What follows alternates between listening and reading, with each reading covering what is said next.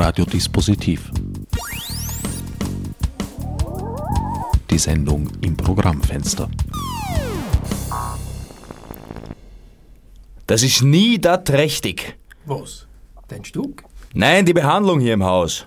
Mein Gott, das ist halt ein bürgerlicher Kreis. Lauter aufrichtige Leute. Die heißen dich ein Esel ins Gesicht, aber bloß aus Widersinn und Gutherzigkeit. Mein Stück ist nicht schlecht. Es hat gute Gedanken und Spaß genug. Aber es hat witzige Gedanken. Ist das etwa nicht recht? Freilich nicht. Hat Spaß. Soll niemals witzig sein, sondern so gewiss, sentimental, gutmütig, dass man mit dem halberten Gesicht lachen und mit der anderen Hälfte weinen kann. Wir wir sind biedersinnige, gemütliche Menschen. Wir wollen überall Rührung und was fürs Herz. Ihr seid dumme Menschen in höchstem Grad. Du, red nicht so laut. Wenn das einer hört von die gutmütigen, biedersinnigen Leuten, so tragt das dir nach in zehn Jahren. Du hast da heute ohne dem durch dein frivoles Benehmen viele Feinde hier gemacht. Du wirst sehen, wie dein Stück aufgeführt wird, die gehen alle hinein und pfeifen dir's aus. Aber bloß aus Biedersinn und Gutherzigkeit. Willkommen bei Radio Dispositiv. Was wir eben gehört haben, eine Live-Probe im Radiostudio von weder Lorbeerbaum noch Bettelstab. Bei mir darf ich begrüßen Valentin Franzitz, Erik Lingens, Lilian Jane Gardner, Thomas Franz Riegler, Peter Gruber und last not least Christine Bauer. Weder Lorbeerbaum, weder Lorbeerbaum noch Bettelstab. Peter, die 45. Nestreu-Spiele in Schwächert. Ist dieses Stück sozusagen eine Art Resümee über diese 45 Jahre, in denen ihr dort Nestreu bereits zum Besten gebt? Naja, es ist ein bisschen übertrieben, aber es ist jenes Stück, das mit, mit Schwächert sehr viel zu tun hat. Es ist das einzige Stück äh, von Nestroy, in dem es eben einen Bezug zu Schwächert gibt in der Figur des Herrn von überall, eines Weltenbummlers, der, der sehr provinziell ist eigentlich in seinem Herzen und der Schwächert explizit erwähnt in diesem Stück. Aber das ist nicht der Grund, warum wir es aufführen. Es ist ein Lieblingsstück von Helmut Qualtinger gewesen und wir haben es im zweiten Jahr der Nestor-Spiele also 45 Jahre gibt es uns jetzt. Im zweiten Jahr haben wir es schon gemacht, eben weil es diesen Bezug zu Schwächert hat. Und da ist der Qualtinger zu uns rausgekommen, weil er dieses Stück so wahnsinnig geliebt hat und das ja nie aufgeführt wurde, nicht?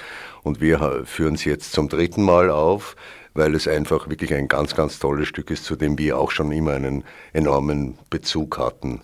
Ein Stück, in dessen Zentrum eigentlich die, äh, die Kritik an, an, an, an, an jenen äh, steht, die ins Theater gehen, die sich als Gönner des Theaters betrachten, es ist eine fast biografische Geschichte von Nestor. Sie zeigt ihn selbst in seinem Privatleben und in seinem Berufsleben.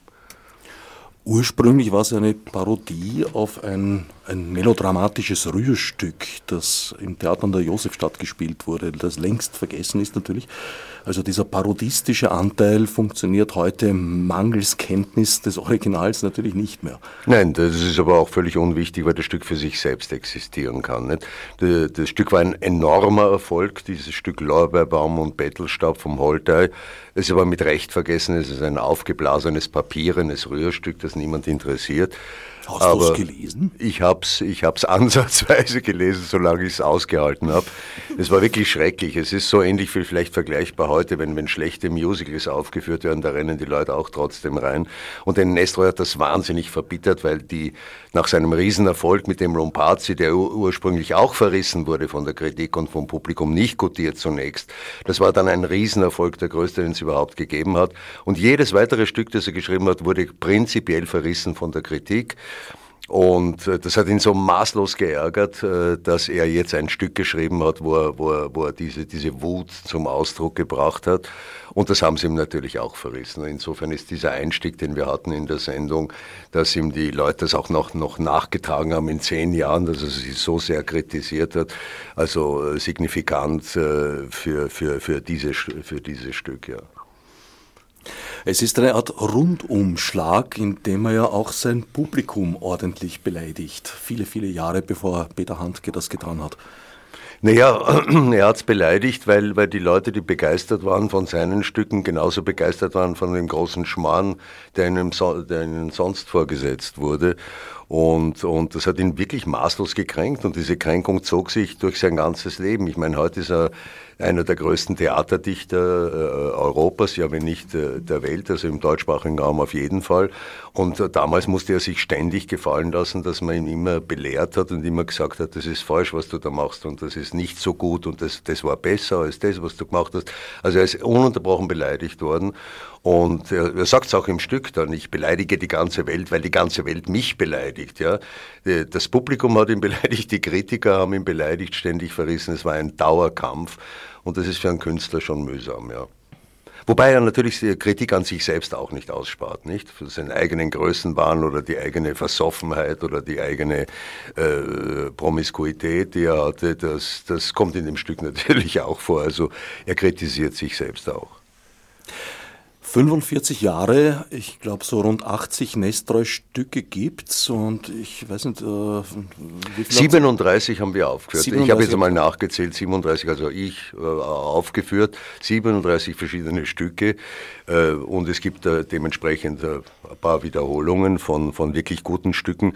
Äh, ich mache den Spielplan ja immer so, dass ich überlege, was, was, was, was turnt mich gerade an, was, was ist gerade in der Zeit für ein, für ein Thema welches Stück könnte aktuell sein, wo können wir Aktualität äh, gewinnen. Und unter diesem Aspekt suche ich die Stücke aus und da gab es naturgemäß ein paar Wiederholungen. Aber im Grunde genommen bin ich sehr stolz darauf, dass wir in diesen 45 Jahren Stücke zur Aufführung gebracht haben, die sonst überhaupt nicht gespielt werden. Es ist an den großen, kleinen und mittleren Bühnen werden, wird Nestor ständig gespielt. Äh, das sind meistens vier, fünf Stücke, die aufgeführt werden. Die sind halt ein Kassengarant, da kommen, da rennen die Leute rein. Und äh, eine Aufgabe der Spiele ist es draußen gewesen, die Unbekannten zu zeigen. Und die zweite Aufgabe ist es natürlich, dass wir zeigen, dass Nestroy nicht unbedingt so nie, verniedlicht und herzig oder so klamaukig gespielt werden muss, wie er meistens gespielt wird. Weder Lorbeerbaum noch Bettelstab zu sehen ab 24. Juni bis 29. Juli, jeden Dienstag, Mittwoch, Freitag und Samstag. Wenn ich nicht irre, ist das das einzige oder erste Stück, das zum dritten Mal inszeniert wird in Schwächert. Ich hab's nicht nachgezählt, aber es stimmt, ja, ich glaube, es stimmt. Es ist das zum dritten Mal. Es gibt ja noch einen Aspekt der Spielplangestaltung. Das ist, wir haben ein, ein bunt gemischtes Ensemble, wirklich äh, von allen Seiten her kommend und natürlich richte ich mich auch danach, was spielen andere Spielorte, beziehungsweise was haben wir für Leute zur Verfügung und ich suche, so wie der Nestor selber auch, äh, Rollen aus, äh, die für die Menschen, die mitmachen, äh, möglichst geeignet sind und, und die das am besten rüberbringen, die sollen das dann auch spielen. Dann wollen wir uns diesem bunt gemischten Ensemble einmal zuwenden. Erik, Du spielst die Nestroy-Rolle, den Leicht. Wie? So, ja. Na, jetzt spielt es noch nicht. Jetzt spielt es noch nicht. Ich, ich, ich. Er, ist, er ist noch ganz fertig von der gestrigen Probe, ich wo wir zwölf noch. Stunden probiert haben. Ja. Also. Zwölf Stunden Probe an der Nestor-Rolle. Ich übertreibe natürlich wie immer, aber es war sehr lang. Also Für mich sind es immer 24 Stunden, die ich probiere. Das hört man gern, allzeit bereit, die jungen Mimen. Wie, wie ist es dir ergangen oder wie ergeht es dir gerade bei der Erarbeitung dieser Rolle?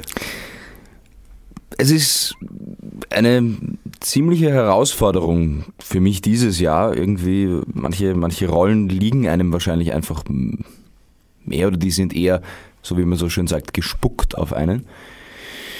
Bei dieser Rolle ist es irgendwie ein bisschen ambivalent. Es ist auf der einen Seite eine, eine, ja, kann ich mir schon von meinem Naturell, ich habe schon auch so Gemeinsamkeiten mit ihm, so ist es nicht, aber auf der anderen Seite gibt es da auch Dinge, die ich mir wirklich irgendwie holen muss. Also so eine, ich bin eher so ein bisschen der phlegmatischere Typ, das ist der leicht nicht.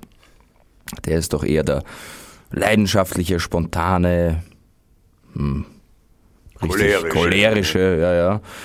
Und äh, so ist das doch eine, eine, eine interessante und, und spannende, manchmal auch anstrengende, aber ja, eine, ein, ein, ein Scheitern, Scheitern, Scheitern, bis man dann irgendwann hoffentlich doch es irgendwie über die Runden bringt und schafft und, und, und dann ja, etwas mitgenommen hat.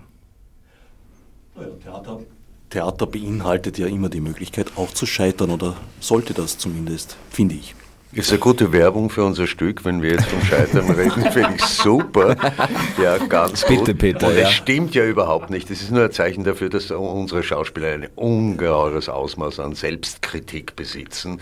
Und im, wenn wir im Probenprozess ein Interview machen, äh, wird, wird selbst gegeißelt. Also ich, Also, ich sehe weit lieber eine, eine interessant, spannend gescheiterte Inszenierung als eine langweilig gelungene.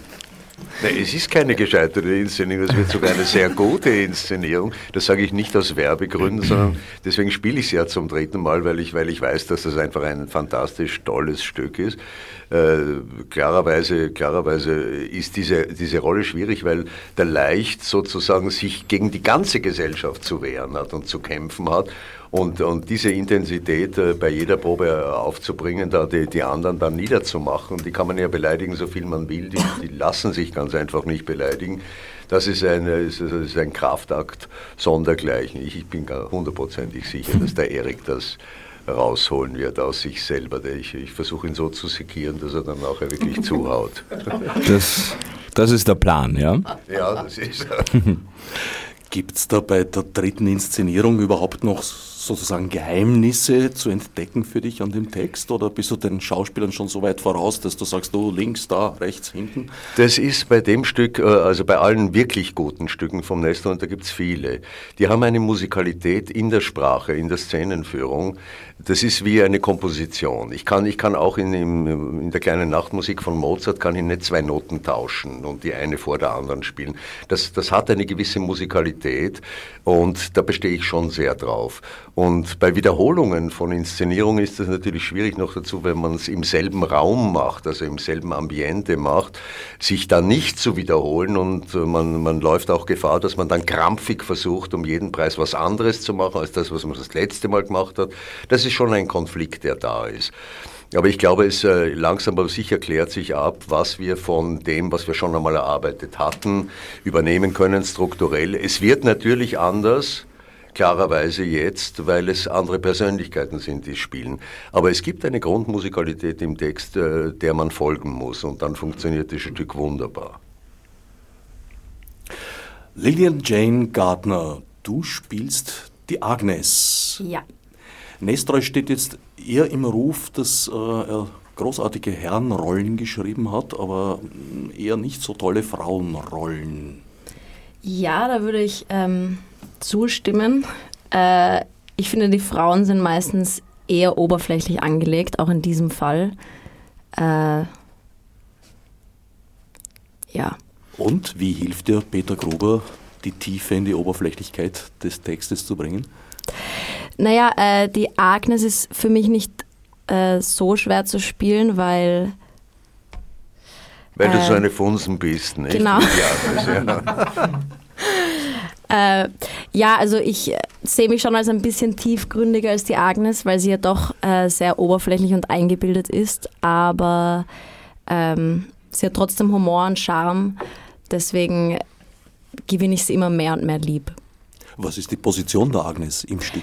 Die Agnes ist verheiratet mit dem Blasius, gespielt von Valentin Franzitz, und verliebt sich aber in den Leicht, beziehungsweise ist sehr angetan von seiner Leidenschaftlichkeit und äh, Passion und beginnt dann, also das wird nicht wirklich dezidiert geschrieben, aber höchstwahrscheinlich eine Affäre mit ihm. Auf jeden Fall gibt es ein paar romantische Momente und schließlich heiratet sie dann aber ihren Mann Blasius, höchstwahrscheinlich, weil er reich ist. äh, wie das manchmal so ist Weil er eben. so intelligent ist. das sagst du, ja. Na, zu dir kommen wir noch.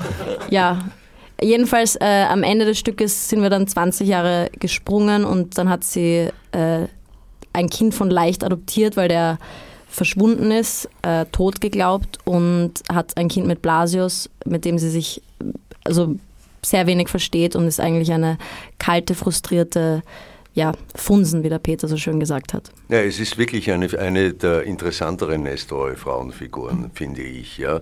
Also weil sie mehrere Aspekte zeigen kann. Nicht? Sie kann ja. zeigen, dass was in ihrer, in ihrer Zukunft drinnen gewesen wäre, hätte sie sich anders entschieden. Sie entscheidet sich aber dann fürs Materielle, für die Sicherheit und, und, und, und die Konsequenzen sieht man auch äh, dieser Entscheidung. Also ich finde es eine der interessanteren Figuren. Ja, das stimmt.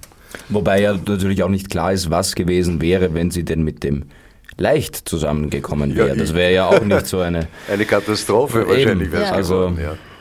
Das, ist das, gehört zu diesem Teil der Selbstkritik von Nestroy, nicht? der auch viele Verhältnisse hatte, die große Lieben waren im ersten Moment und wo sich dann halt herausgestellt hat, das musste irgendwie repariert werden, das konnte nicht weitergehen und so. Also es, äh, diese, dieser Aspekt im Stück ist sehr, sehr stark. Da streiten die Wissenschaftler darüber, was ist jetzt Nestroy, was ist die Rolle, was ist nicht. Aber alles in allem gesehen, also unscharf gesehen, erzählt es sehr viel über sein Leben und, und er verrät äh, viel davon. Ein Teil davon ist, ich weiß nicht, wie das bei Nestroy äh, historisch war, aber Leicht ist ja im ersten Akt verheiratet, hat ein Kind.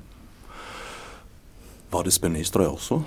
Ja, Nestroy hat ja, hat ja geheiratet äh, zunächst und dann hat ihn diese Frau verlassen, woran er sehr lange gekiefelt hat, hatte da auch ein Kind. Dann hat er sich eine Zeit lang um das Kind gekümmert, anders als der Dichter Leichte das Kind äh, sitzen lässt sozusagen, aber auch die Mutter lässt das Kind sitzen in dem Stück. Da, dadurch musste das adoptiert werden.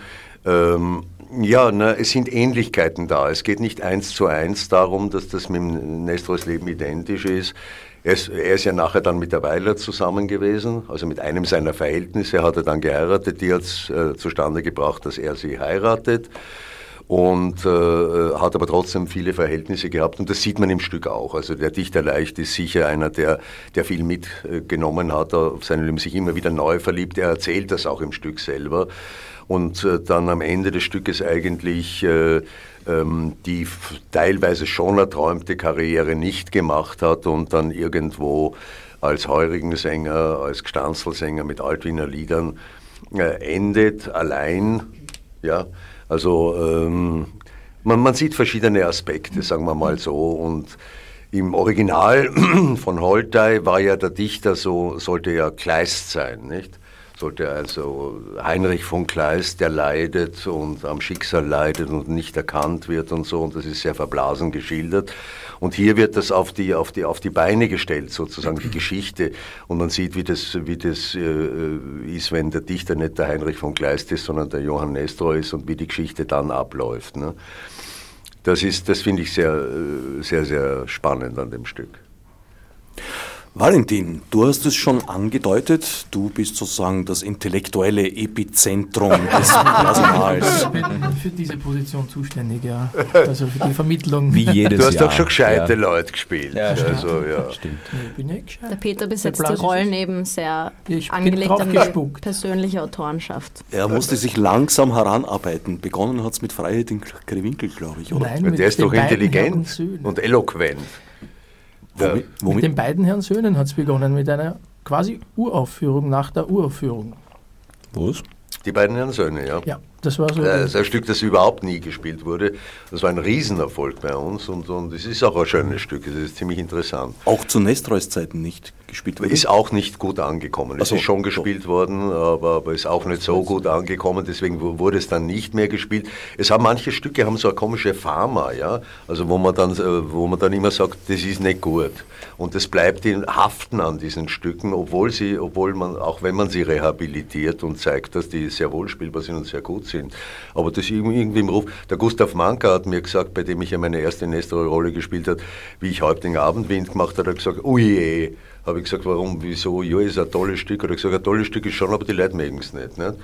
Und dann, und dann hat sich wirklich herausgestellt, dass, dass das Publikum auf Häuptling Abendwind eigentlich immer ein bisschen allergisch reagiert und sagt, na Menschenfresserei, das hat nichts mit dem Nestroy zu tun, na das ist grauslich, das ist ja kein Nestroy nicht. nicht? Haben sie gesagt bei, bei Häuptling Abendwind, wenn man es richtig gemacht hat und nicht verniedlicht hat. Nicht? Und es war tatsächlich der Fall. Und so hat auch Lorbeerbaum hat nicht so einen guten Ruf, die beiden Herren Söhne haben nicht so einen guten Ruf, kein Mensch weiß warum. Aber das ist so und wir zeigen halt draußen immer, dass das eigentlich sehr gut funktioniert und, und die Leute sehen es auch gern. Blasius. Blasius ist äh, der reiche Sohn. Ja, von einem Seifensieder, von dem Herrn Grundl. Ja. Der sich dann auf Betreiben seiner Braut eigentlich dafür einsetzt, dass dieses Theaterstück von leicht auf die Bühne kommt. Nun ja, dadurch, dass er ja auch relativ gut befreundet ist, wenn man das so sagen kann, eine gewisse verarschende Freundschaft herrscht zwischen Blasius und Leicht, ähm, ist auch natürlich auch daran selbst interessiert, dass Leichtstück auch aufgeführt wird, weil ihm das ja auch Spaß macht und er ihm dann natürlich auch helfen möchte. Aber er nimmt das natürlich nicht so ganz für ernst, diese Kunstsache von Leichter, dieser Wunsch, irgendwas zu schaffen. Also es wäre Blasius lieber, wenn er doch einen normalen Job annehmen würde und sie so gemeinsam durch die Gassen ziehen könnten und das Geld ausgeben. Nestroy hat da praktisch eine Self-Fulfilling Prophecy geschrieben. Das Stück ist im Stück ein Durchfall, also Reinfall, fällt durch beim Publikum. Und ja, in der Realität war es dann genauso. Wenn ich nicht irre. Ja. Ja, Lorbeerbaum ist durchgefallen. Das hat neun Vorstellungen gehabt. Nestroy hat Einnahmen gehabt. Das äh, wird alles im Stück schon vorweg gesagt, was da sein wird. Ja. Hat, glaube ich, wie viel? 25, 25 Gulden Einnahmen gehabt. Ja, das ist ja so lächerlich eigentlich, was er da gehabt hat. Äh, und im Stück selber wird es auch erzählt, dass der Dichter leicht ein Stück schreibt, das heißt der Zauberschmarrn, ja, das ist auch eine Eigenironie, schreibt dieses Stück, es fällt mit Bomben und Granaten durch und 20 Jahre später ist dieses Stück am Theater an der Wien ein Riesenerfolg und er hat überhaupt keine Tantiemen davon und hat, hat, hat also nichts daran verdient. Und Nestor selber ist das auch passiert. Mit Lorbeerbaum und Bettelstab hat er 25 Gulden letztlich bekommen. Da gab es so ein Bezahlungssystem, das ganz interessant ist, dass ab der so und so vielten Vorstellung hat es dann wieder beim, äh, zuerst war es ja Benefiz, nicht? Ja. Und dann hat es nach der, einer gewissen Vorstellungsanzahl, hat der Dichter dann auch ein bisschen Geld äh, bekommen. Und er hat diese Vorstellungsanzahl mit Lorbeerbaum nicht erreicht. Infolgedessen hat er nur 25 Gulden bekommen. Im Vergleich dazu hat der Herr Holtei 60 Gulden pro Tag gekriegt und das garantiert, was ihn natürlich sicher auch sehr genervt hat, den Herrn Nestroy. Damit wären wir bei dir angelangt, Christel Bauer. Geld. Geld ja. nicht vorhandenen Geld. Würde ich mal sagen, äh, maßgeblich mitschuldig zumindest, dass es äh, die 45. Auflage der Nestroy-Spiele in Schwächert überhaupt gibt. Wieso traust du dich ein, ein so verfemtes Stück, das äh, da irgendwie. Äh, nach meiner persönlichen äh, Geschichte, nachdem ich sehr lange das Ensembletheater am Petersplatz gemacht habe, äh, traut man sich auch die Nestroy-Spiele zu. Weil da hat man entsprechende Erfahrungen mit Geld und Subventionen und Schwierigkeiten gehabt. Und dann kann einen nicht mehr so bald etwas erschüttern. Sagen wir so. das ist sehr nobel formuliert. Und dieser, wie soll ich sagen, dieser Anstrich von Pech, dass dieses Stück beim Publikum nicht ankommt. Erschüttert mich insofern nicht, weil ich bei der zweiten Aufführung von Lorbeerbaum bereits tätig war und wusste, was das für ein gutes Stück ist. Und ich einfach an das Stück glaube und, aus, und irgendwo auch an die Intelligenz des Publikums wieder äh, manche Erfahrungen hoffe ich, dass die sehr wohl da ist und dass die Leute kommen werden, weil es ein gutes Stück ist. Wie hat sich denn in Schwächert bewährt bei den ersten beiden Das war insofern ein schlechtes Jahr, weil wir wettermäßig nicht sehr gut äh, gefahren sind in dem Jahr. Es ist irrsinnig gut angekommen, aber es waren relativ viele Absagen. Dadurch war es finanziell auch ein bisschen ein Einbruch. Aber das hoffen wir ja für heuer nicht. Ja, auf Aufgrund der beharrlichen Turnsaalverweigerung deines Regisseurs Peter Gruber gibt es ja keinen Ersatzspielort. Der Nestor im Turnsaal, ich meine, das ist nicht das, was ich werbemäßig toll finde. Also man fährt sicher nicht nach Schwächert raus, um im Turnsaal Nestor sich Muss den Leuten ja nicht vorher sagen. Naja, naja, aber, aber sie dann umzuleiten, das ist auch organisatorisch und so weiter ein Riesenproblem. Da, da regnet es, regnet es vielleicht nicht, vielleicht regnet es doch, vielleicht regnet es nicht, gehen wir in den Turnsaal, nein, wir bleiben doch da, dann braucht man, braucht man vom Bühnenbild gleich zwei Fassungen, äh, man muss es entscheiden, die Leute sind noch eine Stunde länger draußen Die Leute sind ja bei uns schwächer, das ist ja sehr nahe bei Wien. Das heißt, man ist in 20 Minuten bis 30 Minuten spätestens draußen und die Leute entscheiden sich sehr spät, ob sie kommen oder nicht kommen. Und wenn schlechtes Wetter ist und es ist noch eine halbe Stunde vor Vorstellungsbeginn schlechtes Wetter, dann kommen sie ganz einfach nicht, obwohl in Schwächert meistens ein ganz anderes Klima, wie es auch im Stück heißt, beginnt. Das heißt, bei uns kann es manchmal schön sein und in Wien regnet es. Das, das funktioniert äh, sehr seltsam, so nebeneinander. Da gibt es eine Wetterscheide offenbar. Aber äh, es gibt ke wirklich keinen Grund, das im Turnsaal zu spielen. Dieses wunderbare Ambiente in diesem Schlosshof, äh, fast, fast genial. Auch ein Mitgrund, warum ich das noch immer mache. Das ist einfach wirklich schön dort. Und, und das will man auch sehen, nicht nur das Stück. Also da möchte ich nicht in den Turnsaal gehen. Womit wir bei Thomas Franz Riegler angelangt wären. Du bist der Musiker des Ganzen. Du, du bist in dieser Produktion nur Musiker, spielst nicht auch noch mit, weil das war in den letzten mm. Jahren eher der Fall so. Ja, ich bin jetzt nicht so sehr aktiver mitspielend, aber ich bin doch, nein, vielleicht sollte es nur mehr werden. Ja. du sollst schon sagen, dass du der blinde Beutel bist. Ne? Das stimmt, ja. Man sieht es mir jetzt überhaupt nicht an. Äh, grundsätzlich Vor allem im Radio die, nicht. Ja. Im Radio Und er sieht auch nichts, weil er blind ist, nicht der blinde Beutel. Wo bin ich überhaupt? Wo habt ihr mir dahin? Nein, es ist grundsätzlich schon die Grundfunktion natürlich Musiker, aber mit auf der Bühne bei fast allen meiner musikalischen Einsätze, was für mich insofern eine neue Erfahrung ist und mir auch noch ein bisschen fordert, aber das wird jetzt noch, wie soll ich sagen, es wird mein zweites Standbein, ganz sicher. Der Thomas ist, entschuldigt, dass ich, das muss ich, muss ich richtig vorstellen. Deswegen, er ist nicht nur ein wunderbarer Musiker, weshalb ich ihn genommen habe, sondern auch genommen, weil er ein wunderbarer Kabarettist ist. Er hat ein tolles äh, Programm das ich so gut gefunden habe, dass ich mir gedacht habe, ich brauche einen Musiker, der eigentlich auf der Bühne mitspielt und nicht nur als Musiker herumsitzt, sondern der da mitmacht. Und, und äh, das macht er ganz großartig. Es ist deine erste Theaterarbeit als Musiker? Ja, tatsächlich die allererste und war für mich, äh, also ich habe mir das eigentlich schon vor ein paar Jahren gedacht, das wäre mal eine nette Erfahrung und das hat sich wirklich über einige Zufälle und weil der Peter mein Solostück gesehen hat, äh, die Möglichkeit angeboten und ich habe mir dann gedacht, ja, passt, ich fürchte mich, das mache ich. so, naja, das sind die Dinge, die ich immer am spannendsten finde. Und ja. wie das die Pippi Langstrumpf so schön sagt, das habe ich noch nie gemacht, das kann ich sicher. Also insofern war das so die Initialzündung eigentlich. Die Originalmusik ist wie bei vielen äh, Nestor-Stücken von Adolf Müller. Baust du auf auf der oder hast du deine eigenen Melodien mitgebracht? Na, Im Großen und Ganzen verwenden wir schon die die Originallieder, wobei sie halt eben durch mich alleine meistens auf der Gitarre begleitet werden. Das heißt, das hat, ich finde die Melodien sehr schön, weil es eine Mischung eben aus sehr volksmusikalischen Sachen sind, auch dieses Wiener Liedhaft, der ein bisschen drin hat und manchmal in so einen Operettenklang abgleitet an manche Stellen. Also das verwendet man sehr originalgetreu, aber sehr spartanisch halt besetzt, nur mit der Akustikgitarre, was immer sehr intimen Rahmen erzeugt, finde ich. Und es gibt ein paar Sachen, die wir neu gemacht haben, der Peter einen Text gehabt hat und ich die Musik neu dazu gemacht habe, beziehungsweise manche chorische Sachen haben wir ein bisschen adaptiert, wenn es nicht so günstig, günstig passt. Es gibt auch eine, eine musikalische äh, Bipolarität in dem ganzen Stück. Also äh, man sieht auf der einen Seite diese, diese volksliedhaften Sachen, also diese, diese, dieses echte Volksmusik, ja, dieses Element. Und auf der anderen Seite auch eine, eine, eine industriell hergestellte, kommerzielle Mu Musik, die äh, im, im, im anderen Kulturbereich. Also es ist eine Gegenüberstellung von kulturellem Verständnis auch in dem Stück. Auch das, das sich auch in der Musik ausdrückt äh, wie es auch eine Gegenüberstellung gibt von, von, von, von, von Volkstheater, Possenhaft, Volkstheater in der Vorstadt sozusagen gegenüber Burgtheater auf der anderen Seite, Hof- und Staatstheater, das für die, für die bürgerliche Schicht vor allen Dingen sehr schön ist und ein Theater, das diese bürgerliche Schicht angreift. Hier gibt es auch einen Gegensatz, also auch in der Musik. Du hast vorher gesagt, dies, du suchst die Stücke immer auch nach den gerade jetzt aktuellen Bezügen aus. Wo liegt in diesem Fall der aktuelle Bezug? Da habe ich mein Ei gelegt, also, weil, weil in dem Fall gibt es, das ist ein ewiger aktueller Bezug, der in diesem Stück ist. Ja. Beim Lombardi im Vorjahr war das was anderes, da, das hat wirklich einen Bezug gehabt. Äh, vazierende Arbeitslose gibt es zuhauf, äh, deswegen ich, musste ich das im Vorjahr machen, weil das, weil das tatsächlich äh, sich angeboten hat.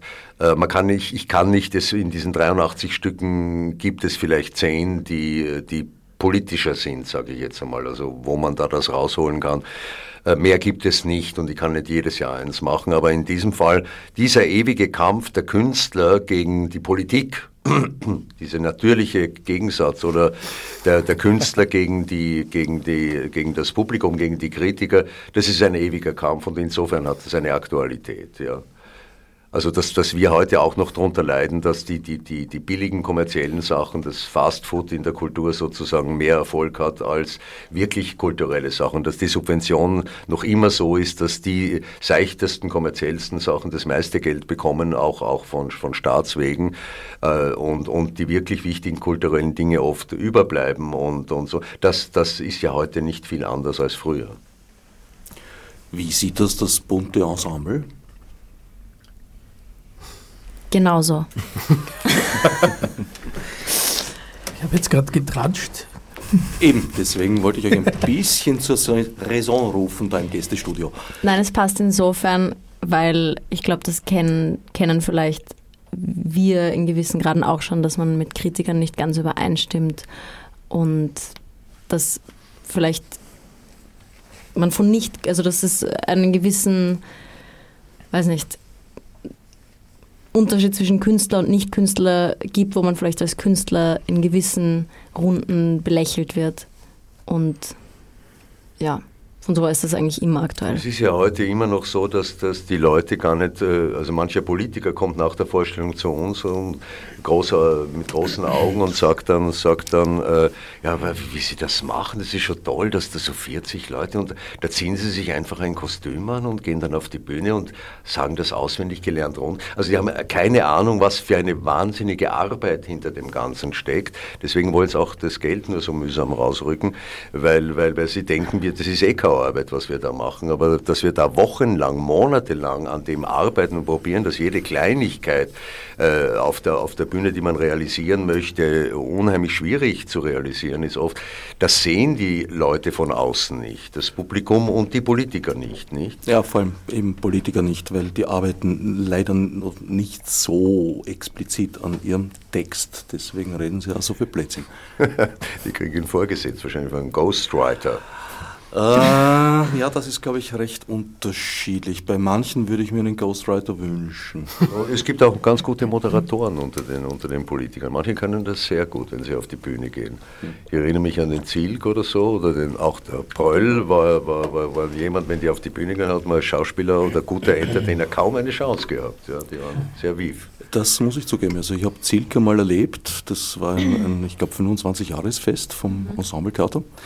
Da hat er äh, allen, die es gesehen haben, das waren nicht so viele hinter der Bühne, eine äh, Lektion erteilt in professionellem Alkoholismus. Das war unglaublich. Der Mann war blunzenfett, hat mit seinem Sekretär, der ihn da immer begleitet hat, in, na, schon sehr tiefen Wienerisch äh, geredet und war, hat da seinem Unmut Ausdruck verliehen und dann hieß es, da Dr. Silk auf die Bühne, auf die Bühne, auf die Bühne.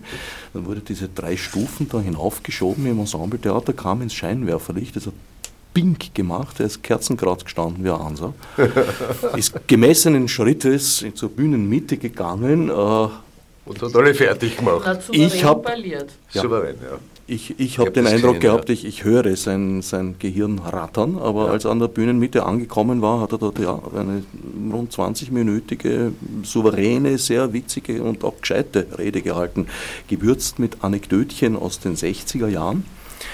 Ja, dann war er fertig damit, ist wieder abgegangen, verließ das Scheinwerferlicht, ist zusammengesunken in sich, wurde von seinem Sekretär aufgefangen und abgetragen. Na, es gibt viele Ähnlichkeiten zwischen der Politik und der Schauspielerei, das Eben. schon. Und trotzdem haben die Politiker genauso. keine Vorstellung davon, was wir eigentlich in Wahrheit arbeiten. Ja, ja, ja. Wie gesagt, die Inszenierung in der Politik ist meistens mangelhaft. Es ist ja auch so, dass in der Politik, wie es ausschaut, die Schauspieler immer jünger werden, also sogar punktuell die vorne stehen, ist momentan auch sehr modern, glaube ich. Ja. Ja. Wie seht ihr das, das bunte Ensemble? Die schlafen schon wieder, glaube ich. Ja, deswegen muss ich sie immer wieder ins Spiel bringen. Ja, das Ensemble, das merke ich, bin jetzt schon zum fünften Mal dabei. Und das wird schon noch, kriegt schon einen Jugendzuwachs. Da, da sorgt er schon für Nachwuchs, der Peter. Das stimmt. Aber der Alkoholismus, der hat eigentlich wenig Bedeutung bei uns im Ensemble. Ja, wir haben lauter veganische Leute. Auch, ja. Ja. Vegane. Äh, Vegane heißt das. Na, ja. veganisch, das darf schon so leicht Keiner abschätzig raucht mehr, keiner, keiner isst mehr, keiner trinkt mehr. Ja, da widerspreche ich dir jetzt, aber, aber das. Ja, du schon, ja. Ja. Deswegen bist du auch mit dem Leichtbild. Eben, eben. Einer muss ja gegen diese. Vor allem Alkohol dürfen ja ve- veganische. Na, ein bisschen, Ja, ein ja. bisschen schlimm sein müssen Schauspieler schon, nicht? Also, Man bekommt ja auch 50 gratis Getränke an der Bar jedes Jahr und die muss man dann natürlich einlösen. Echt 50? Cool. Wirklich. Ist ja gar nicht wahr.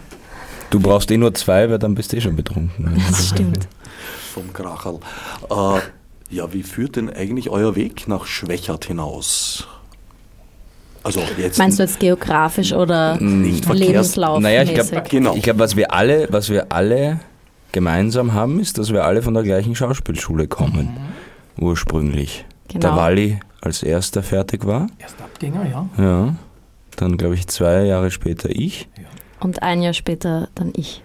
Also Alle aus der Schmiede Ott. Ja. genau. Es hat damit zu tun, dass ich, dass ich habe ja früher am Reinhardt-Seminar auch unterrichtet und jetzt unterrichte ich seit drei Jahren an der Schauspielschule Ott, an der Akademie, äh, weil ich es auch sehr wichtig finde, dass österreichische Schauspieler es, äh, herangezogen werden und spielen können. Also der österreichische Aspekt, ohne das jetzt chauvinistisch zu meinen, aber der österreichischen Literatur ist in vielen Schauspielschulen äh, nicht sehr dominant und, und in der Ott-Schule ja. Und da ist es natürlich super, wenn ich da mit, mit, mit jungen Leuten zusammenarbeite und mir denke, und die lade ich dann immer ein, ihr könnt es euch ausprobieren bei uns draußen in Schwächert. Und äh, daher ist der Nachwuchs sozusagen für unsere Spiele, kommt aus der Schauspielschule Ott. Das ist der Grund eigentlich, warum das so passiert ist. Ich lade jedes Jahr sind heuer wieder neue dabei aus dem ersten Jahrgang, aus dem zweiten Jahrgang, die da mitmachen. Und wie geht's euch? In Schwächert draußen, sozusagen die, die, der erste Schritt in die weite Welt. Gut. Ja, es ist ja fast schon ein, ein Zuhause. Es ist ja bei uns allen, also der Walli hat natürlich jetzt am, am meisten gespielt. Die Lilly, für die Lilly ist das jetzt ihr zweites Stück. Genau. Mein drittes. Also wir sind, ähm, ja, irgendwo auch angekommen dort. Wir, wir sind alle, haben da irgendwie ein, ein, ein Zuhause und auch irgendeine, irgendwie eine Art Familie gefunden. Also es ist, es ist, ja, der erste Schritt, sicher, sicher nicht der letzte, aber irgendwo einer, der, der sicher immer bleiben wird, den wir immer Nie wieder zurücknehmen können. nie wieder zurücknehmen können. Gefangen in Peters Armen. Ja. Ja. Die Schwächerter Nestreu-Familie. Die Nestreu-Spiele bestehen ja nicht nur aus den Theateraufführungen, sondern es gibt da auch das Symposion. Es gibt nach wie vor, also zwei Jahre nach Beginn der Nestor-Spiele wurden die Nestor-Gespräche gegründet, also die gibt es auch schon 43 Jahre. Und das ist äh, eine, ja, im Prinzip ein Symposium von den internationalen Nestor-Wissenschaftlern, die jedes Jahr sich in Schwächer treffen, um über Nestor zu referieren, diskutieren und sich zu unterhalten. Das ist auch ein wesentlicher Faktor an dem Zusammentreffen dieser Leute. Und ein äh, parallel dazu ist auch die historisch-kritische Nestor-Ausgabe entstanden, die auch über Jahrzehnte jetzt, jetzt abgeschlossen ist. Ich glaube, an die 60 Bände umfasst. Und das ist ein, auch ein buntes Sammelsurium, auch ein buntes Ensemble von Nestor-Wissenschaftlern, die von Schotten bis zu einem, der in Australien lebt, äh, äh, sehr viele Deutsche, Japaner, Franzosen. Also es ist wirklich eine bunte Mischung. Es gibt natürlich auch sehr viele Österreicher, österreichische Wissenschaftler, aber nicht nur. Also Nestor ist, äh, was mich am Anfang sehr überrascht hat, also weit über Nestor, über Österreich hinausgehend ein bekannter äh, Schriftsteller, wo sich eben auch die Wissenschaftler, die Germanisten aller Welt mit dem auseinandersetzen. Wie funktioniert das sprachlich? Nestreu schreibt ja ein altertümliches Wienerisch. Äh, Das da ich gibt es Schotten, die perfekten Nestor-Dialekt drauf haben. Es ist sehr erstaunlich. Ja, es Es hat sind auch Herausgeber. gegeben.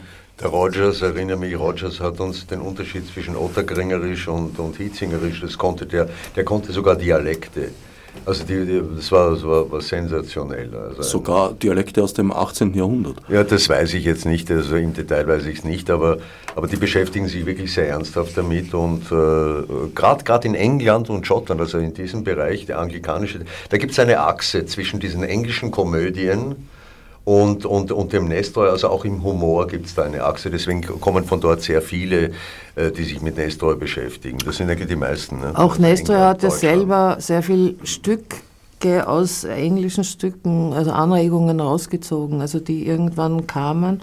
Und es gibt viele Sachen, wo die Quelle eigentlich aus, auch aus englischen Stücken kam, die irgendwo nach Österreich gekommen sind und die er dann verwurstet hat für eigene Stücke. Natürlich auch viele französische, ja. auch aus Frankreich gibt es äh, Leute, aber, aber ich, ich, finde vom Humor her ist es eh ähnlicher dem englischen, dem anglikanischen Humor, also dem... Dem trockenen Schwarzhumor. Ja, ja, ja, genau. Also da, da, da gibt es eine große Affinität. Sprachlich ziehe ich den Nestor sehr gerne als Beispiel heran, wenn, die, wenn Menschen mir gegenüber sagen, naja, das Deutsche, das wird jetzt unterwandert vom Englischen und das wird ja zerstört dadurch. Naja, dann komme ich mit Nestroy daher. Da war eigentlich das gleiche mit Französisch damals. Also sind ungeheuer viele französische Ausdrücke in einer verballhornten Form oft. Zum Beispiel Mussi für Monsieur. Ne? Ja, aber das ist nicht nur Nestor, das ist das Wienerische generell. Das war also das Wienerische der, generell, natürlich. Ja. Äh, auch in der Adelsschichte Französisch einfach die Hauptsprache war und dadurch sehr viel dann einfach in, in, die, in die Volkssprache übernommen worden ist. Von Trottoir bis, ich weiß nicht, alles Mögliche. Pomfinevera. Lavour. Lavour, alles Mögliche gibt es da. Das die war durchaus, alle diese Worte, die ihr da aufgezählt habt, waren noch präsent zu Zeiten meiner Kindheit. Und zwar durchaus nicht nur in gehobenen Gesellschaftsschichten, nee. sondern auch bei ganz einfachen Leuten. Ich denke, das ist äh, äh noch immer teilweise da. Äh, ich bedauere also der Wegfall von der Sprachenvielfalt im Dialekt schon sehr, wenn ich merke, dass manche Dinge nicht mehr verstanden werden. Ja, es hat es, hat es äh, weil ich das jetzt gerade vorhin auch erwähnt habe, mit, mit, mit Otterkringerisch und so weiter, das gibt es ja in Wirklichkeit gar nicht mehr. Nicht? Also die, die Jugendlichen, ich merke an meinen Kindern auch so, die, die kennen hauptsächlich die Fernsehsprache, also diese Synchronsprache. Ja? Äh, die, die Wiener Dialekte, das merke ich auch in den Schauspielschulen, wenn wir einen Text lesen, äh, sind Ausdrücke, die, es, es gab so letztens sogar einen, der, der, der mich gefragt was ist das, ein Chick? Was ist ein Chick, hat er Ja, ja nein, also solche Ausdrücke, ja. Also die, die wirklich äh, nicht nur in meiner Kindheit, sondern heute eigentlich auch noch, also wirklich nicht gewusst. Hingegen die Synchronsprache, Ausdrücke, die sind alle bekannt, also die im Computer laufen bzw. im Fernsehen laufen. Also das ist schon sehr schade um diese Vielfärbigkeit äh, der Wiener Sprache und das, äh, ich meine, deswegen versteht man das Stück natürlich schon. Das ist, man versteht den nestorischen Text äh, sehr wohl, auch wenn da altertümliche Ausdrücke vorkommen. Das kann man ja auch so spielen, dass man es versteht. Aber das geht teilweise schon verlustig. Das merke ich in der Arbeit mit, mit, mit jungen Schauspielern äh, hin und wieder, dass sie viele, viele Ausdrücke nicht kennen, die sie eigentlich noch kennen sollten muss ja zum Teil auch verlustig gehen. Also diese Unterschiede der Wiener Vorstädte, ja, ein Schulkollege meines Großvaters hat noch eine Abhandlung darüber geschrieben, über die unterschiedlichen Dialekte der Wiener Vorstädte. Mhm. Das hat sich allein durch die erhöhte Mobilität natürlich nivelliert. Ja, es gibt vielleicht noch Soziolekte, wenn man, wie man das nennt, also so, so schichtenspezifische Sprache, aber selbst da, also ja. Ja, da ist Wienerisch sicher eher ein, ein, ein, ein gesellschaftlicher, also ein Standesdialekt als andere andere. Eben ja. Vorarlberg, Vorarlberg redet jeder, sei es der Anwalt, sei es der Hilfsarbeiter, vorarlbergerischen Dialekt. Das Oder in eine, der Schweiz, das ist anders als eine in alemannische Eigenart, genau. Ja, also in Wien ist das sicher eine, eine Standesfrage. Auch. Es war auch so, also in meiner Kindheit, Jugend war der Dialekt richtig verpönt. Ich kann mich erinnern, das erste Dialektlied, das im Radio ein großer Erfolg war, der legendäre Hofer vom Ambros, da war der Stein des Anstoßes gar nicht so sehr der Inhalt des Liedes, als die Tatsache, dass da im österreichischen Rundfunk überhaupt ein Dialektlied mhm. gespielt wurde. Und Dialekt war eigentlich ja, verboten und verpönt. Alles, was daran erinnert hat im Deutschunterricht, war ganz pfuigag. Ja, das ist aber, glaube ich, heute nicht mehr der Fall. Ne? Glücklicherweise, ja. ja. Es hat sich. Es gibt ja auch dieses neu, ganz neu, was mir gerade einfällt, dieses Türkenwienerisch, nicht? Ich mach dich AKH, ne? Äh, zum Beispiel. Nicht? Also es gibt so eine Kürzelsprache, nicht? Das, ist, das ist fast mehr wienerisch jetzt heute schon, wenn jeder vierte Wiener sozusagen ein Immigrant ist, dann, äh, dann äh, äh verwandelt sich das Wienerische natürlich und es ist mehr so ein Türkenwienerisch inzwischen als, als ein Otterkringer Wienerisch. Also das, das ist, wandelt sich ständig und trotzdem funktioniert die nestrische Sprache noch immer, weil sie eine ungeheure Musikalität hat und das ist das Entscheidende. Wie geht es dem bunten Ensemble damit? Habt ihr viele Worte entdeckt, die ihr nicht verstanden habt, die euch neu waren? Ja, ich habe äh, zum Beispiel in meinem Chanson sage ich Keierei und ich wusste nicht, was das heißt.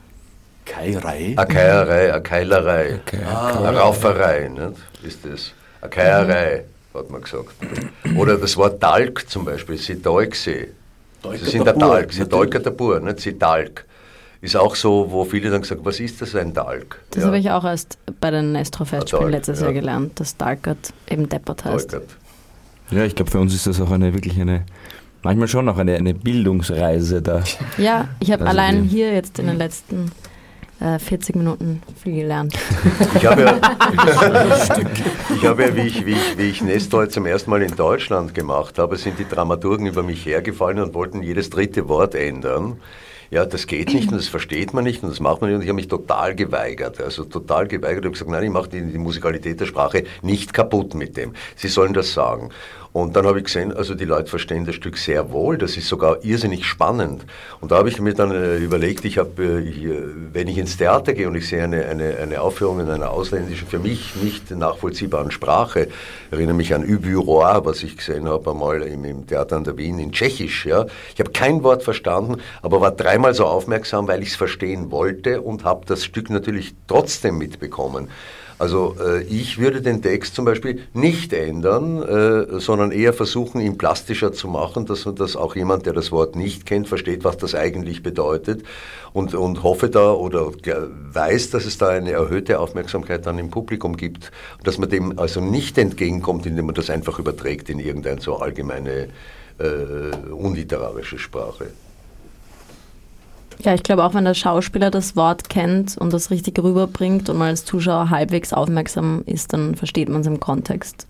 Ja, und es sind ja. auch oft wunderschöne Ausdrücke. Also es wäre auch wirklich äh, schade drum, einfach die, die eben nicht dem Publikum erklären zu wollen oder, oder, oder zu glauben, das, das Publikum, Publikum, ist zu, ist, ist zu ja. deukert, genau. und, und, und, und versteht das nicht, sondern na, sie sind, sie sind Erfolg ist was anderes, sie sind aber dumm. Nicht, also ja. ist, das ist noch ein harmloses Beispiel, aber wenn irgendwie jetzt Pomfenebra vorkommen würde und man würde sagen, also als ein Leichenträger, das, das, das, das, das sitzt nicht so, in, in, wie, wie die Ausdrücke, die im Stück vorkommen. Pomfenebra klingt, hat einen ganz anderen Geschmack als Leichenträger. Ja. Eindeutig. Ja. Weißt du, wie es sich entwickelt hat? Nein, habe ich ja weiß Von nicht. Bonfeneber, also das großartige Begräbnis. Ah ja. Also die Menschen, die bei einem großartigen Begräbnis den Sarg tragen und entsprechend gewandert sind. Ja, und das waren teils äh, ganz, ganz große Züge. Da gibt es im Bestattungsmuseum, finde ich irrsinnig spannend, da gab es äh, Kinderbastelbögen für Begräbniszüge. Da, oh. ja, da waren wir schon immer gut in Österreich mit Begräbnissen. Ja, stimmt. Wieder was Neues gelernt. Eine Begräbniskultur, die sich sehen lassen konnte, war das damals noch. Ja. Das kann ich überhaupt sehr empfehlen. Also Besuch im Bestattungsmuseum ist eine durchaus äh, gute Erfahrung. Man kann angeblich auch Probe liegen. Und von dort dann bitte gleich nach Nestreu fahren. Im Gemeindesarg von Josef II. mit der Klappe unten, den die Wiener ja eben nicht gutiert haben aus genau diesen Gründen. Ja, aber es war die erste Recycling-Idee eigentlich, im klassischen Sinn wahrscheinlich. Das war ungeheuer schlau. Erstens hatten sie ein Seuchenproblem und daher war es ja eigentlich eine gute Idee, die Leichen innerhalb von 24 Stunden unter die Erde zu bringen. So kam Mozart ins äh, Armengrab, weil halt zu, zufälligerweise zu dem Zeitpunkt äh, kein Geld in der Kasse war. Er war nicht arm, nämlich, das ist ein Gerücht. Er hat nur, er hat viel verdient und noch mehr ausgegeben und insofern war das immer so ein Auf und Ab und ja, wer gestorben ist, war halt gerade Ebbe, so kam er nach St. Marx auf den Friedhof und keiner weiß, weiß genau wo. Du hast vorher aufgezeigt, habe ich aus dem Augenwinkel gesehen. Nein, ich habe das Mikrofon gerichtet, aber Ah. bitte frag mich. Na, wer das Mikrofon richtet, hat was zu sagen. Also sprich. Einfach so drauf los, mm, würde ich sagen. Ich bedanke mich eigentlich beim Peter, was ich lernen konnte in der ganzen Zeit, in den fünf Jahren. Äh, allein von Theater, Nestor an sich und so, da sehe ich ihn so und so als den Meister, als den lebenden Johann, der noch unter uns weilt und da wirklich diese, diesen Geist weiterträgt. Und ja, wie gesagt, theatermäßig konnte ich so viel mitnehmen, da bin ich richtig dankbar, dass er mir da die Kniffe und so zeigt, dass ich die anwenden darf nochmal. Bin richtig gerührt, einen Tag nach dem Vatertag noch Ja. sowas. Also, Du bist unser aller Vater in ja, ja. Damit das auch äh, allgemein sichtbar wird, haben sie da ja im letzten Herbst einen Professorentitel umgehängt. ja, ja, ja. Ja, ja, das ist eben das Zeichen. Also einerseits freut es einen natürlich irgendwie, ja, es ist eine Anerkennung, andererseits hat man gar nichts davon. Äh, außer im Spital, da hatte ich jetzt schon was davon, wie ich kurz im Spital war. Da musste ich einen Zettel ausfüllen und da ist auch Titel gestanden und dann habe ich mir gedacht, das schreibe ich jetzt rein, vielleicht habe ich was davon. Und in der nächsten Sekunde kommt die Putzfrau bei der Tür rein und sagt, Herr Professor, darf ich Ihnen? Und dann habe ich gedacht, aha, jetzt das wirkt. Und Das war dann auch- schön. ja, ja, und auch die Primarärzte und so weiter reden anders mit einem. Sie behandeln ihn nicht als Trottel, also als irgendeinen, der keine Ahnung hat, sondern sie, sie sind da etwas höflicher. Also da bringt es was, ansonsten hat es gar nichts gebracht, außer, außer, außer dass ich gepflanzt wäre. Ja. Ich glaube, auch, das ist in Österreich auch sehr speziell. Jeder Titel hat, in, je nachdem, wo du hinkommst, Vor- und Nachteile. Im Krankenhaus sind sie freundlicher, in der Autowerkstatt zahlst mehr. Im Krankenhaus zahlst du vielleicht auch mehr. Äh, ja, na, das Ich bin ist zusatzversichert. das sagt man erst, wenn es ums Zimmer geht, nicht wenn es um die Genau, das- Behandlung Ja, geht. völlig richtig. Ich sage das immer erst im allerletzten Moment. Ja. Sehr schlau, weil sonst kann es dir nämlich passieren, dass du warten musst, bis der Professor aus dem verlängerten Wochenende zurückkommt. Das oder ich bin schon operiert, bevor ich überhaupt gesagt habe, was ich habe. Ja. Auch das kann passieren. Die unförmigsten Gipse meines Lebens habe ich vom damaligen Leiter der Unfallchirurgie angelegt bekommen. Sagst aber nicht, wer es war. Naja, mittlerweile aus dem Dienst ein hervorragender Operateur gewesen, aber Gipse hat er halt nicht so oft gemacht. Und der Gipser stand hinter ihm, der das 300 Mal am Tag macht und hat gesagt, Herr Professor, da ein bisschen mehr, da ein bisschen weniger. Ja, und ich habe dann einen, einen, einen ja, Ja. riesen Ein Müllstein, Müllstein am Fuß quasi. Ja, das war ja auch damals noch echt, echter Gips, nicht so Plastikzeug, leicht, Bauweise. Aus ne? dem 3D-Drucker. So ist es. Und wir haben noch eine Veranstaltungsreihe nicht erwähnt, die draußen in Schwächert Das stattfindet. Nestroy Frühstück, meinst du? Sehr brav. Jawohl. Max G. Fischnaller gestaltet es abermals. Ja, wie in den letzten Jahren. Es gibt äh, heuer ein Programm mit dem schönen Titel Wenn alle Stricke reißen, ein musikalisch-kabarettistischer Seiltanz in der Manege des Wahnsinns. Lässt viel erwarten und wird an vier Sonntagen, äh, und zwar 2., 9., 16. und 23. Juli, jeweils Beginn 10.30 Uhr in der Rotmühle stattfinden und wenn alles hinhaut, gibt es dazu auch ein Frühstück und das kann man ab 9 Uhr dann bereits zu sich nehmen. Gehen wir doch zum Essen. Das ist auch das Motto im, im, im, im Stück. Das kommt immer dann, wenn die, wenn die bürgerliche Gesellschaft, wenn sie ein bisschen kulturell fad wird, dann heißt es dann immer, geh- gehen wir, oh, gehen wir doch zum Essen. Oder zum Buffet, zum Buffet. Wenn das Volk nur Und diese Idee kann. haben wir aufgegriffen für das Nestroy-Frühstück. Also da kann man auch essen und ein bisschen Kultur nebenbei konsumieren. Nicht? So so wie wir es dann auch in Lorbeerbaum zeigen, wie das heute so läuft. War natürlich auch ein bisschen im Hintergrund dessen, dass sehr viel Schwächerter noch nicht bei den Schwächerter Nestor-Spielen waren und dass das Frühstück eine Möglichkeit ist, die gewissen Schwellenängste, die sichtlich da noch da sind, ein bisschen niederzureißen. Ja, es funktioniert sehr gut. Ne? Also Ja. da sind wir sehr froh, da kommen Leute, die wirklich sonst nie ins Theater gehen, gehen da rein und, und, und äh, haben ihren ersten Kontakt. Und Es gibt zwischenzeitlich welche, die man beim Frühstück gesehen hat und die sich dann auch abends hinwagen. Also es, es ist ein gewisser Lernprozess. Seid ihr da auch beschäftigt, das bunte Ensemble? Nein. Nein. nein, nein, es sind schon Mitglieder des Also Ensembles. wir, wir drei, dieses, genau, wir drei dieses jetzt Jahr nicht. wir drei nicht. Das ist meistens für diejenigen, die nicht so große Rollen haben, dass die, dass die noch eine zweite Möglichkeit haben, zu zeigen, also, was sie alles können. Die also bereit sind, in der großen Produktion auch kleinere Dinge zu übernehmen. Und die können dann im Nebenprogramm sozusagen richtige Hauptnummern machen. Das ist auch ein Gedanke, der hinter dem Nestor-Frühstück steckt. Sie proben auch äh, gesondert, das heißt, es ist zeitlich äh, unterschiedlich, was also im Moment gut ist, weil sonst wäre es nicht mehr zu leisten von uns. Also eigentlich drei Veranstaltungen in einer. Äh, beim Symposium haben wir vorher vergessen, da gibt es ja auch ein, ein Motto. Und zwar lautet das, oh, meine Bilder haben auch pharmazeutische Wirkung. Ja, ein Zitat aus Theatergeschichten. Oh, meine Bilder haben auch pharmazeutische Wirkung. Was tatsächlich da bei den Nestor-Gesprächen äh, besprochen wird. Das kann man auf der Website sehen, www.nestroy.at. Da sind alle Informationen, überhaupt alles, was wir über Nestroy wissen sollten und wissen will, das gibt es auf dieser, dieser Website. Und da kann man auch äh, nochmal genauer nachschauen, falls irgendjemand jetzt beim Zuhören diese Termine sich nicht gemerkt hat. Die finden allerdings nicht in der Rotmühle statt, sondern im Schloss Altkettenhof ein sehr schönes, äh, ein ehemaliges Schloss, was aber jetzt das Justizbildungszentrum der Stadt Schwächert ist. Und dort finden die Vorträge statt und auch die Referenten haben die Möglichkeit, dort in einer Art Dependance zu wohnen. Also es ist faktisch ein sehr intimer Rahmen für die Gespräche und die Wissenschaftler. Und es gibt eine Exkursion, habe ich gesehen.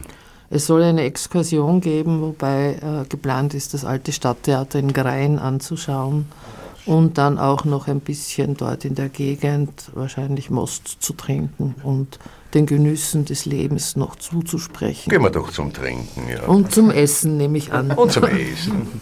Weshalb gerade Grein? Weil das ein wunderschönes altes Stadttheater ist, das im Rathaus der Stadt ist. Ein altes Holztheater, noch mit Sperrsitzen, die nach wie vor funktionieren. Und eben an der Stadtkotter war, mit einem Fenster und das war so, dass das Publikum den Häftlingen was zum Essen mitgebracht hat, damit die Vorstellung nicht stören. Und außerdem gab es ein Klo, das nur getrennt ja. war mit einem Vorhang, damit man nicht verabsäumt, die Handlung mitzukriegen. Was, die von drinnen oder die von draußen? Die von drinnen.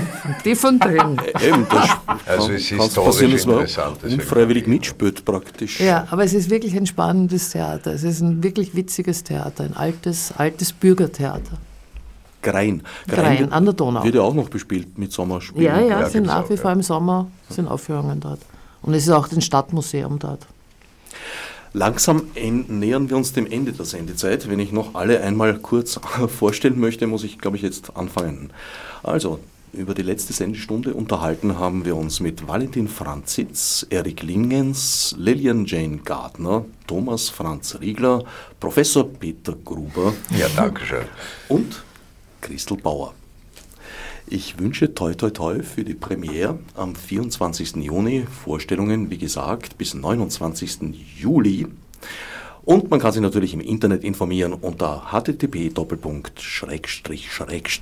nestreu.at. Als Nef Marburg mit Munesi. Fichte subsidiar.